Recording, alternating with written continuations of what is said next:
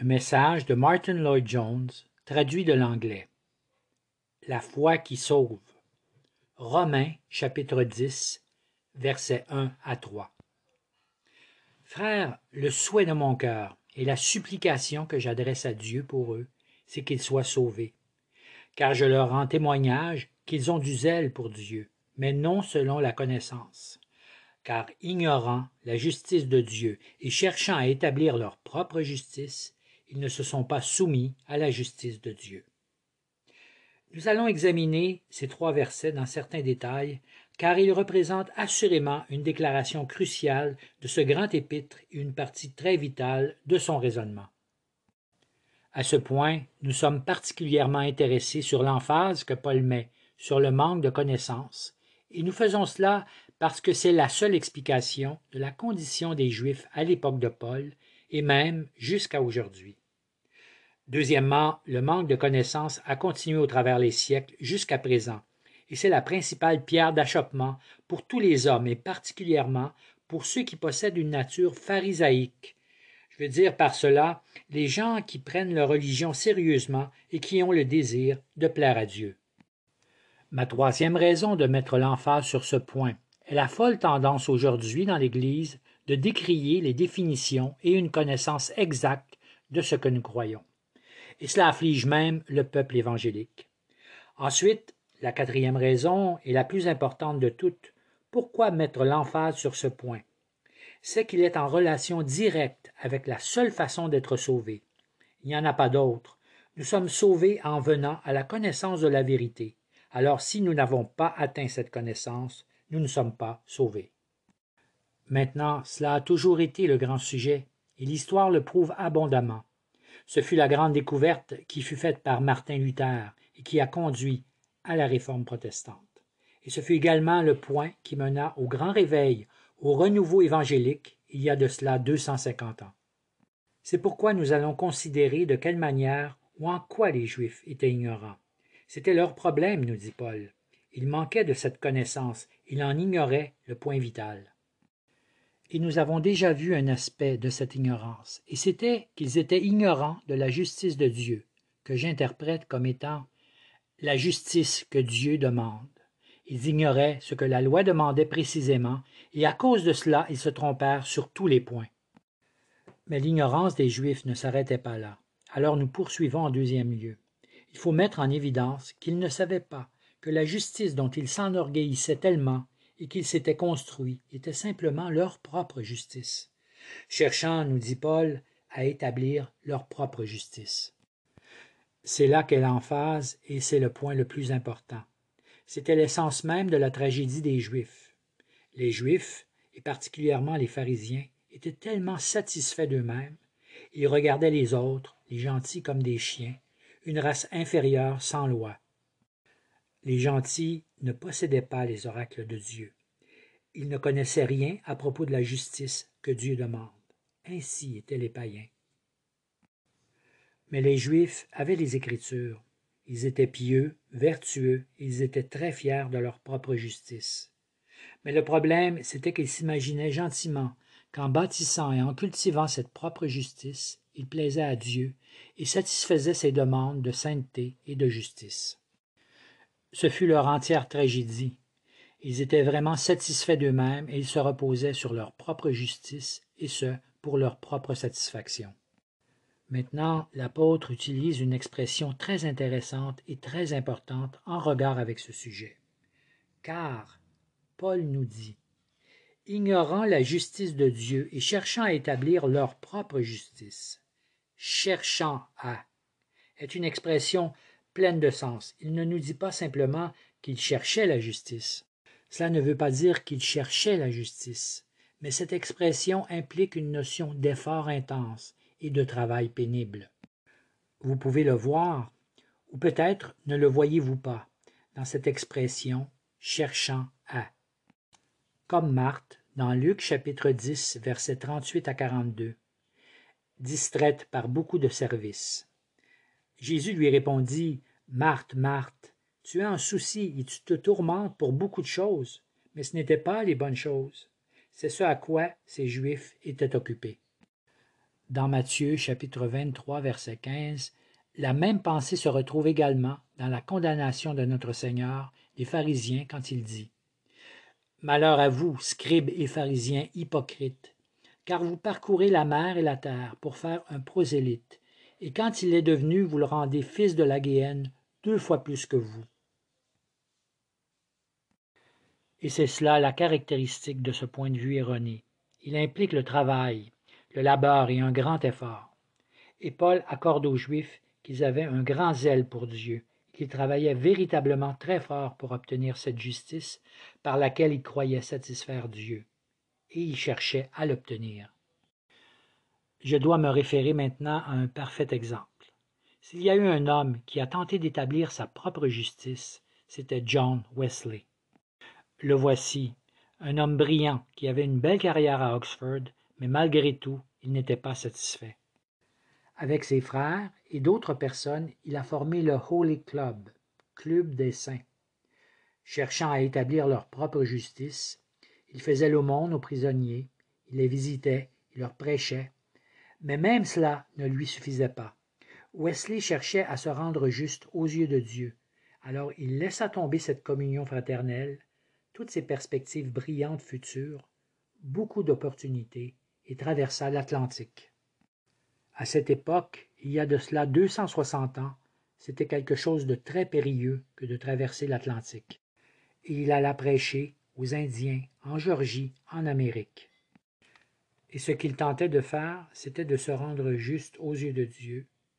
Alors il s'en retourna en Europe, puis revint à nouveau en Amérique, en essayant par lui-même de satisfaire la justice de Dieu. Quel parfait exemple de chercher à obtenir. La même chose arriva à Martin Luther deux cents ans auparavant. Il était là, dans sa cellule du monastère, jeûnant, suant, priant, essayant d'établir sa propre justice. C'est vraiment étonnant de contempler ce que les gens sont prêts à faire pour parvenir à cette justice. Il y a de fameux exemples de sacrifices d'hommes et de femmes qui ont quitté des affaires prospères et aujourd'hui elles sont célébrées, elles sont adulées, et les gens disent Quel merveilleux chrétien. Mais toute leur vie était une tentative d'établir leur propre justice. Au commencement, dans 1 Corinthiens chapitre 13, nous voyons un autre exemple de cela. Quels sacrifices les hommes et les femmes sont prêts à faire, même au péril de leur vie, pour établir leur propre justice devant Dieu? Et à nouveau, cela est parfaitement bien résumé dans la parabole de notre Seigneur sur le pharisien et le collecteur de taxes. Il raconta cette parabole à des gens qui se croyaient justes devant Dieu. Dans Luc chapitre 18, verset 9. Mais ici, dans Romains 10, l'apôtre nous démontre très clairement que cela n'est d'aucune valeur, il le dit dans ces mots. Leur propre justice parce que ce n'est que cela. Alors regardons cela de plus près. Pourquoi Paul disait-il que c'était leur propre justice? Bien la première réponse, c'est que ce n'était pas la justice que Dieu demandait. Ici, nous les voyons travailler très fort pour l'obtenir, mais il s'avère que ce n'est pas ce que Dieu leur demandait. Et cela, bien sûr, c'est le problème auquel nous faisons face quand nous prêchons le message de l'Évangile. La plus grande hérésie est la justification par les œuvres que je veux dire à tous, c'est que si vous vivez une bonne vie, si vous faites le bien, si vous allez fidèlement dans un lieu de culte en croyant que c'est cela que Dieu veut de vous, mais il s'avère que ce n'est pas la vérité, ce n'est pas cela que Dieu demande, mais les hommes croient que c'est cela. Si seulement vous accomplissez ces choses, vous êtes un chrétien. À cela, il n'y a qu'une seule réponse. Qui vous a dit cela? Quelle est l'autorité sur laquelle vous basez cette déclaration? N'est-ce pas ce que Dieu demande? Nous avons vu plus tôt que ce que Dieu demande de nous, ce n'est pas un peu de moralité, de décence et de bonté. Non, ce que Dieu demande, c'est ceci. Marc chapitre 12 versets 30 et 31. Tu aimeras le Seigneur ton Dieu de tout ton cœur et de toute ton âme et de toute ta pensée et de toute ta force c'est là le premier commandement, et le second lui est semblable. Tu aimeras ton prochain comme toi-même. Voilà la demande de Dieu. Non pas ce que moi ou vous nous pensons, non pas ce que le monde pense, et non pas ce que l'Église pense si souvent. Ça, ce sont des pensées d'hommes, pas de Dieu. La seconde façon de démontrer que ce n'est rien d'autre que leur propre justice, c'est de faire la démonstration que cela bien sûr ne repose que sur une interprétation complètement fausse du péché humain. Vous voyez, cela est basé sur la supposition que nous sommes capables par nous-mêmes de plaire à Dieu, et cela en se mettant à la tâche, en allant de l'avant pour produire par nous-mêmes une justice qui va satisfaire Dieu. N'est-ce pas ce que la plupart des gens croient aujourd'hui? Ils disent Vous faites ceci et vous ne faites pas cela, et ce sera suffisant pour plaire à Dieu. En d'autres mots, vous êtes capable de produire cette justice. Mais maintenant, vous vous dites Et à propos de Jésus-Christ Bien sûr, ils disent Il est venu pour nous donner un exemple. C'est de cette manière qu'il nous aide. Un exemple est toujours utile. Alors ce que vous devez faire, c'est imiter Christ, vivre comme lui, faire des sacrifices comme il a fait, alors vous le faites. Bien sûr, vous êtes capable de le faire. Ils n'aiment pas la doctrine du péché. Et si vous mentionnez le péché originel, ils élèveront leurs mains en horreur. Ils n'ont pas envie d'y croire.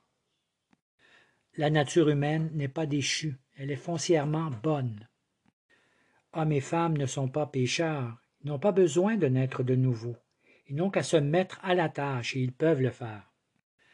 Alors toute cette notion du salut par les œuvres, ou en d'autres termes la notion que les hommes et les femmes peuvent se rendre justes aux yeux de Dieu, est un déni complet de la grande doctrine biblique de la chute et de notre complète déchéance, cette impossibilité d'être juste aux yeux de Dieu par nos propres efforts.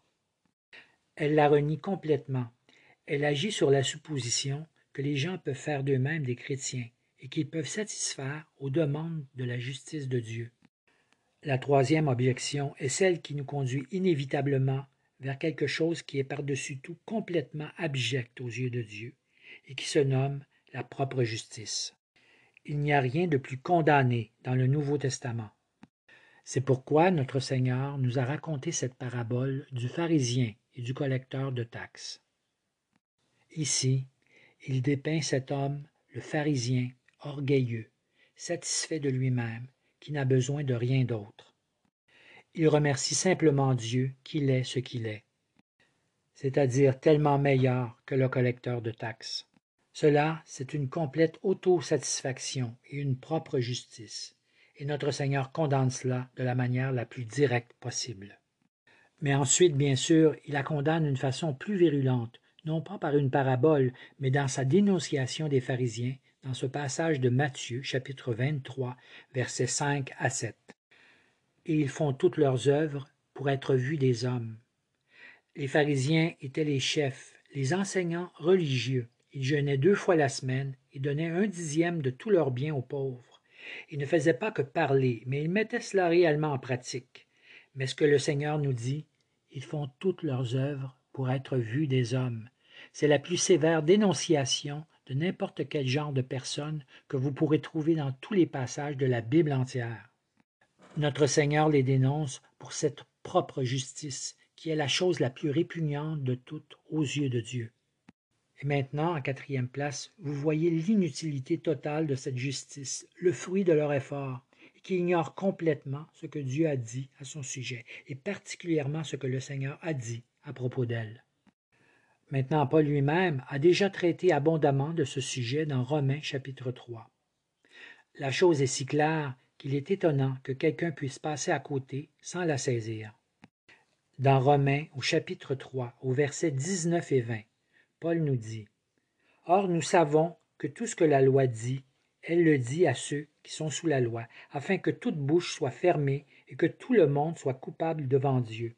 C'est pourquoi nulle chair ne sera justifiée devant lui par les œuvres de la loi, car par la loi vient la connaissance du péché. Puis au verset 23, car tous ont péché et n'atteignent pas à la gloire de Dieu. Maintenant, c'est cela l'enseignement des Écritures, c'est ce que la loi nous dit si clairement. Comme Paul en fait à nouveau la description dans Philippiens chapitre 3 versets 7 et 8 mais les choses qui pour moi étaient un gain, je les ai regardées à cause du Christ comme une perte. Et je regarde même aussi toutes choses comme étant une perte, à cause de l'excellence de la connaissance du Christ Jésus, mon Seigneur, à cause duquel j'ai fait la perte de toutes, et je les estime comme des ordures, afin que je gagne Christ. Alors voici l'explication par la bouche de l'apôtre. Mais notre Seigneur nous a dit la même chose.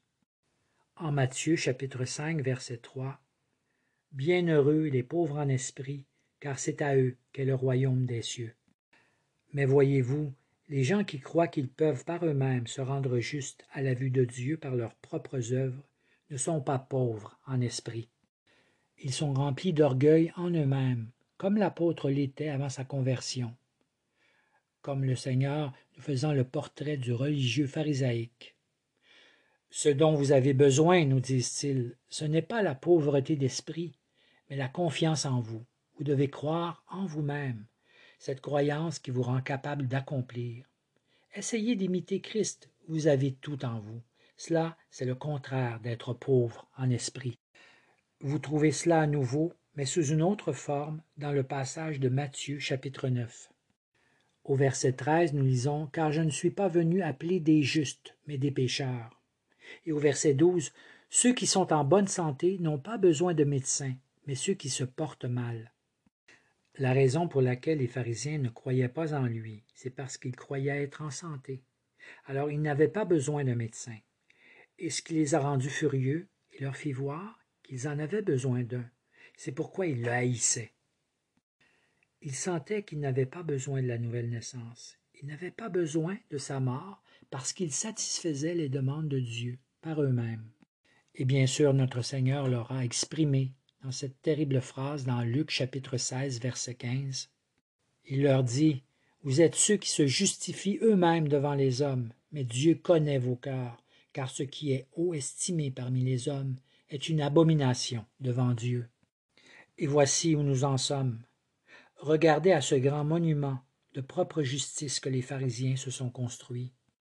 C'est ce que j'ai fait. Regardez mes œuvres, regardez ma bonne vie, ce que j'ai sacrifié. Regardez toutes les bonnes œuvres que j'ai accomplies. Et les commentaires du Seigneur à propos de cela, c'est que ce n'est rien d'autre qu'une abomination aux yeux de Dieu. Isaïe chapitre 64 verset 6 nous dit Et tous nous sommes devenus comme une chose impure, et toutes nos justices comme un vêtement souillé. L'Ancien Testament nous l'a déjà dit, notre Seigneur nous le redit. C'est inutile, c'est sans valeur, nos meilleures actions sont impures, polluées, indignes. Tout homme qui nous parle à propos de sa bonté, de sa justice, a complètement mésinterprété l'enseignement complet de la Bible.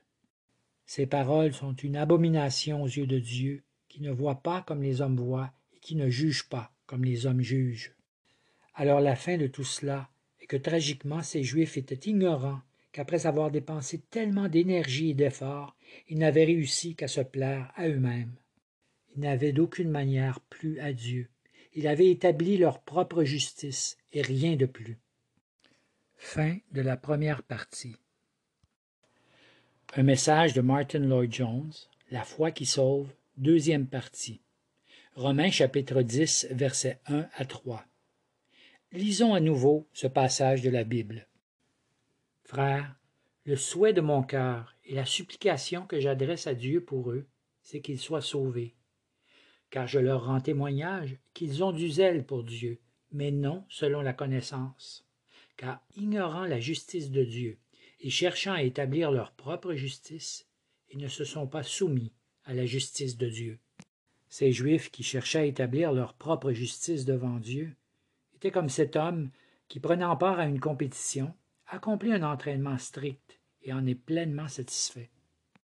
Alors, le jour de la compétition arrive, et l'homme se présente avec une grande assurance pour finalement réaliser qu'il est disqualifié. Il n'a obtenu aucun point. Pourquoi? Bien parce que dans sa folie, l'homme n'avait pas lu les règles attentivement. Il avait assurément consacré beaucoup de temps à cette tâche, il a démontré une grande habileté, beaucoup d'ingéniosité, mais ce n'était pas selon les règles, et c'est pourquoi il fut disqualifié. Il n'avait plus à personne d'autre qu'à lui-même.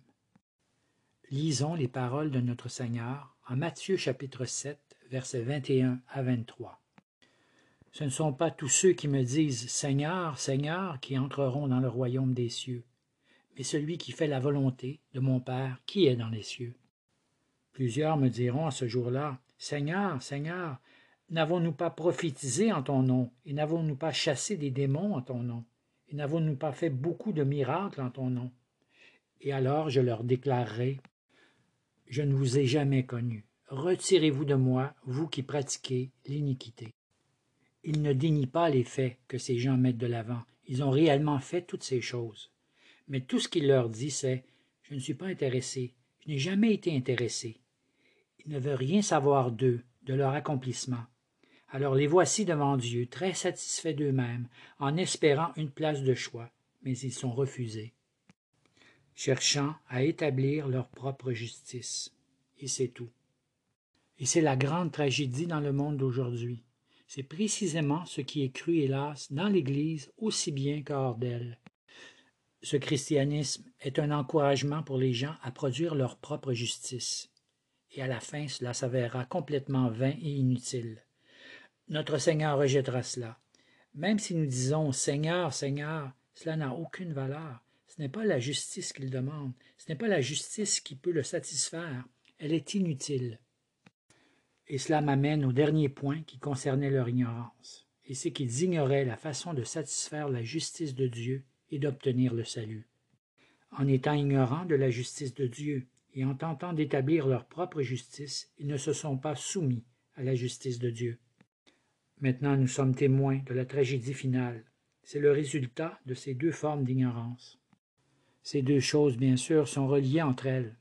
S'ils avaient compris Qu'est-ce que Dieu demandait véritablement Ils n'auraient jamais été assez fous pour essayer d'établir leur propre justice. Ils auraient réalisé dès le commencement que cela ne pouvait pas être accompli par eux. Et aussi parce qu'ils croyaient qu'ils satisfaisaient Dieu, ils n'ont pas écouté aux demandes de Dieu concernant la justice qu'il demandait. Ils avaient un préjugé défavorable contre elle et ils l'ont rejeté, de la même façon que les pharisiens ont rejeté notre Seigneur, son enseignement et tout ce qu'il avait à offrir. Et c'est la même chose qui s'est produite au cours de tous les siècles passés. Les dernières personnes à croire l'Évangile et à être sauvées sont toujours celles qui croient être capables de se sauver elles-mêmes.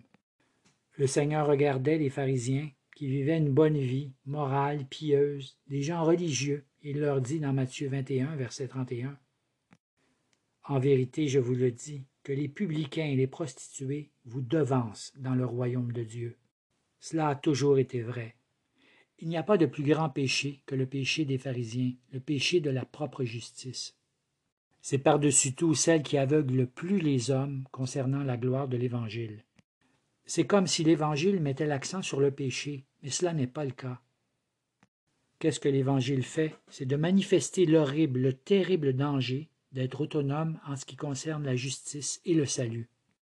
Les publicains, les prostituées, les anticonformistes, les rejetés, les sans-espoir de la société acceptaient le royaume avant les autres. Pourquoi? Parce qu'ils étaient davantage prêts à reconnaître leur absolu besoin ainsi que leur misère.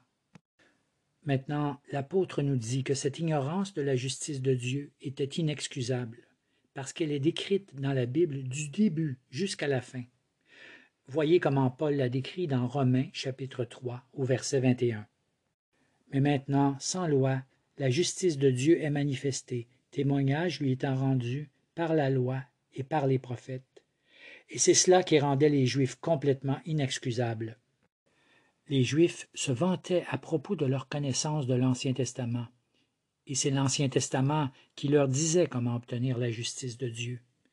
Et les Juifs ne l'ont pas compris, ils avaient une méconnaissance complète de l'Ancien Testament, et ils avaient une méconnaissance de la signification de la loi. Nous avons vu cela. Les Juifs pensaient que lorsque Dieu a donné la loi, il leur avait dit Maintenant gardez la loi, et vous serez justes à mes yeux. Mais Dieu leur avait donné la loi pour leur démontrer qu'ils étaient incapables de l'accomplir. C'est exactement la même chose avec les prophètes. Les prophètes pointaient vers la venue du libérateur, mais ils ne pouvaient pas exercer la délivrance eux-mêmes. Et cela, nous pouvons le retrouver aussi dans la loi. L'agneau offert, les holocaustes et les sacrifices, quelles étaient leur utilité?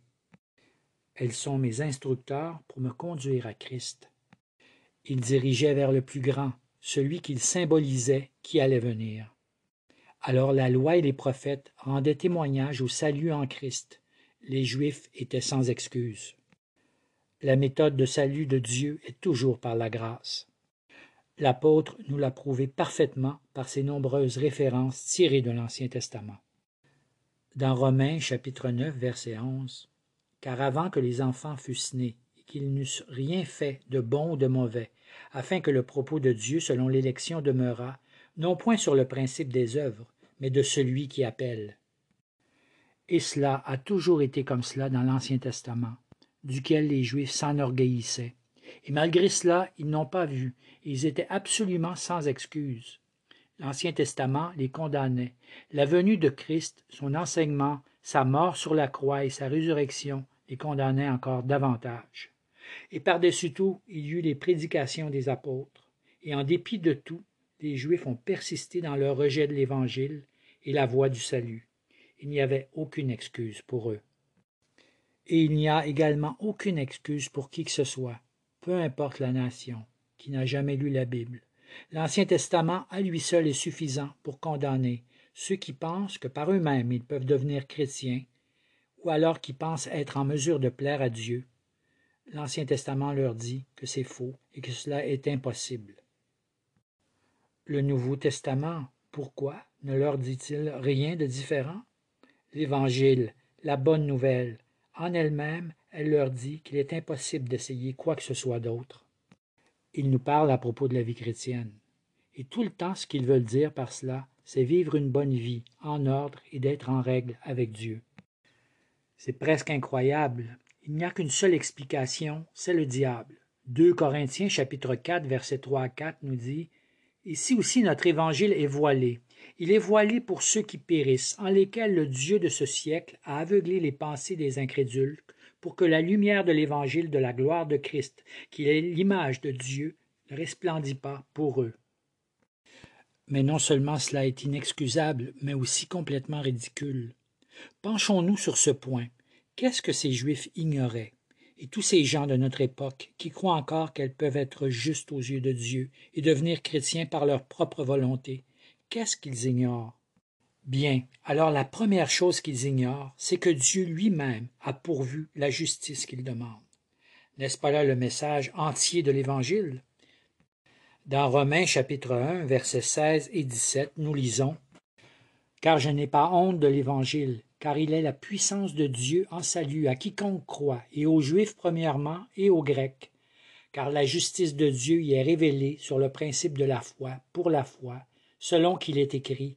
Or le juste vivra de foi, selon qu'il est écrit. Or le juste vivra de foi. C'est pourquoi Paul était si fier de l'Évangile. C'est la bonne nouvelle que Dieu lui-même nous a donnée, la véritable justice que nous avons besoin.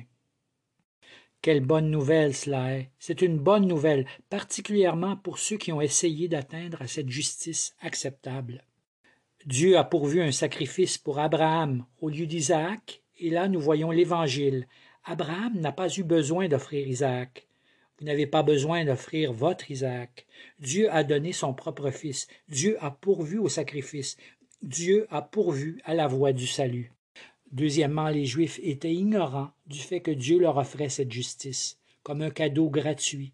Et nous continuons en considérant de quelle manière il a accompli cela. Mais ici, je veux simplement mettre l'emphase qu'il existe une justice qui vient de Dieu. Car ignorant la justice de Dieu, celle que Dieu a faite, qu'il a fournie, et qui nous est offerte gratuitement. Et troisièmement, étant ignorant que vous n'avez pas à la rechercher pour pouvoir l'obtenir, cette justice, mais simplement vous soumettre à elle, alors essayer d'établir votre propre justice est complètement condamné par l'Évangile. Dans Éphésiens chapitre 2 versets 4 à 9, Mais Dieu, qui est riche en miséricorde à cause de son grand amour dont il nous a aimés, alors même que nous étions morts dans nos fautes, nous a vivifiés ensemble avec le Christ. Car vous êtes sauvés par la grâce, cela ne vient pas de vous, c'est le don de Dieu, non pas par le principe des œuvres, afin que personne ne se glorifie pas par les œuvres. Ne soyez pas en peine davantage. Ne parcourez pas terre et mer, ne donnez pas ceci ou cela, cela ne sert à rien. Arrêtez. Par la grâce, vous êtes sauvés. Non pas en cherchant à établir. Mais comment alors? Bien, comme l'apôtre le déclare ici, cherchant à établir leur propre justice, ils ne se sont pas soumis. Le contraire de chercher à établir, c'est se soumettre, de se soumettre à la justice de Dieu. C'est un terme militaire. Un homme qui joint l'armée doit se soumettre lui-même aux règles et aux instructions. Cela n'a pas d'importance à quel point il est individualiste ou à quel point il aime exprimer ses idées. S'il ne suit pas les règles, il sera bientôt puni. Il doit obéir aux ordres. Alors se soumettre, se soumettre aux règlements et aux directives. Il se discipline. Il n'est dorénavant plus son propre maître, il s'est livré à quelqu'un d'autre, et c'est précisément de cette façon que nous sommes sauvés. Nous nous soumettons à la justice de Dieu. Les Juifs ne voulaient pas faire cela, parce qu'ils croyaient posséder la leur. Mais vous ne pouvez être sauvés, leur dit Paul, jusqu'à ce que vous vous soumettiez à la justice que Dieu a pourvue. Cela veut dire que vous cessez de dire je vais faire ceci ou cela, alors je deviendrai chrétien, alors je satisferai Dieu. Non, vous ne faites rien. Vous admettez que vous êtes sous la condamnation. Vous admettez que toute votre justice est comme un vêtement souillé. Vous cessez d'argumenter et d'essayer de vous justifier vous-même. Mais je ne vois pas. Vous cessez tout cela. Vous dites c'est parfaitement vrai. Je pensais que j'étais bon, mais je vois que je ne le suis pas. Vous vous tenez devant Dieu, devant sa sainteté, et vous reconnaissez votre indignité. Ton nom est justice et sainteté, et moi je suis indigne et rempli de péché. Quoi? Que dites-vous? Mais j'ai toujours vécu une vie honnête. Mais si vous dites cela, c'est que vous n'êtes pas soumis, vous êtes toujours debout et vous continuez à vous défendre, jusqu'à ce que vous ayez reconnu votre état vil, que vous l'ayez admis, vous ne vous êtes pas soumis. Vous devez reconnaître votre condamnation, vous devez aller encore plus loin et confesser que vous êtes complètement incapable, absolument sans aide. Vous devez apprendre à dire, comme Augustus Toplady, pas le travail de mes mains, il ne peut accomplir les demandes de la loi. Mon zèle ne peut pas me donner le repos. Toutes mes larmes ne peuvent couvrir ou satisfaire la justice que mes péchés m'ont méritée. Vous devez reconnaître cela. Vous devez croire, sentir et savoir que c'est vrai. Puis vous regarderez au ciel et vous dites C'est toi qui sauves, et seulement toi. Vous acceptez la façon de Dieu, et son chemin est en Christ, comme la mouche qui vole à la fontaine. Lave-moi, Seigneur, ou je meurs. C'est ça la soumission. Pas de défense, pas d'argument, pas de tentative de propre justice. Vous voyez que le chemin de Dieu est celui a pourvu. Vous voyez qu'il n'y en a pas d'autre, et joyeusement et volontairement, vous vous attachez à lui et vous remerciez Dieu pour lui. Mais ici, voici le test. Vous le faites maintenant. Si vous voyez que tout cela vient de Dieu, que rien ne se trouve en vous, alors quelle raison de vouloir reporter? Pour quelle raison ne pas la recevoir maintenant, de l'accepter maintenant? Sinon, ce n'est d'aucune valeur. Alors, si vous croyez maintenant et vous dites tel que je suis, sans rien à moi, sinon ton sang versé pour moi, et ta voix qui m'appelle à toi, agneau de Dieu, je viens, tel que je suis, ton cœur est prêt à prendre le mien tel qu'il est, pour tout changer, Sauveur parfait. Agneau de Dieu, je viens à toi de Charlotte Elliott. Dès le moment où les hommes et les femmes voient cela, ils doivent l'accepter à l'instant. Si cet élément d'urgence n'est pas là, il y a une incompréhension à quelque part. C'est une justice qui vient de Dieu, c'est un don gratuit, et tout ce que je fais, c'est de tendre les mains pour le recevoir. Rien d'autre, tel que je suis, mais sans attendre. Mes chers amis, savez-vous que vos péchés sont pardonnés en Christ? Savez-vous si vous êtes un enfant de Dieu? Placez votre confiance totalement et entièrement en lui. Soumettez-vous tel que vous êtes à la justice et à la voie du salut en Dieu, et ne soyez pas satisfait jusqu'à ce que vous ayez le témoignage en vous. L'avez-vous reçu? Vous réjouissez-vous en lui? C'est cela le véritable christianisme. Amen.